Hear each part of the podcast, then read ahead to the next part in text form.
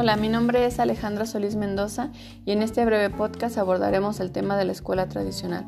La escuela tradicional es un sistema creado en el siglo XVII en Europa, cuyas directrices fueron marcadas de acuerdo a las necesidades y formas de vida de la clase burguesa. La columna de la escuela tradicional es el profesor, que asume un papel autoritario sin un diálogo de ida y vuelta. El alumno solo es un receptor que debe absorber la información y memorizarla de ser posible. El maestro es un mediador entre el niño y el modelo, sin embargo, ambos suelen ser superados por dicho modelo. El control del carácter y personalidad del niño es un ejercicio básico en la educación tradicional ya que éste condiciona la conducta que tendrá socialmente y dentro de estas medidas está permitido que el maestro pueda someter al alumno a castigos cuando infrinja las reglas. Esto es para emular los castigos que más adelante, insertado en la sociedad, recibiría de las autoridades si llegara a sobrepasar la ley y el orden.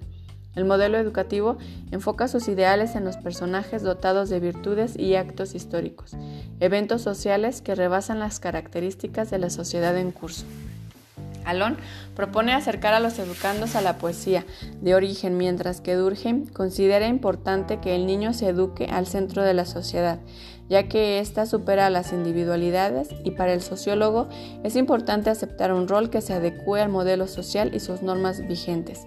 En opinión de Chetou, es importante cautivar a los niños con los grandes nombres históricos para fomentar el copio de virtudes que se diferencien de las capacidades habituales de los humanos. Una fuerte imagen que ha superado obstáculos y que se aferra a sus ideales es una imagen que puede encaminar a los educandos a contenerse de caer en las ocasiones de perdición, tales como las que promueven algunos medios de comunicación.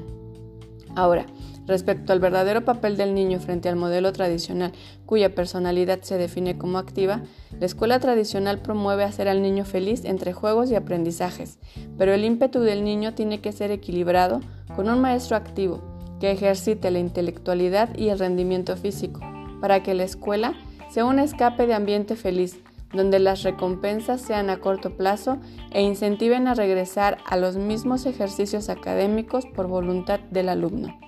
Para Chetou, es importante que el niño se adapte a las condiciones y dificultades a las que se enfrentará en su ámbito social, así que la escuela debe fortalecer sus capacidades y adaptación, sus respuestas mediante los conocimientos que le fueron transferidos. Para Durkheim, el niño debe adecuar su personalidad al tiempo histórico que le toca vivir, pero con una óptica social colaborativa, ya que el hombre no puede crear solo, necesita estar en comunidad y fomentar su desarrollo. Respecto al papel que la familia desempeña, Ambos sociólogos, tanto Chetou como Durkheim, consideran que el núcleo familiar ofrece un círculo protector que no potencializa las virtudes y carácter que el niño ejercerá en la sociedad. Eso es todo, gracias.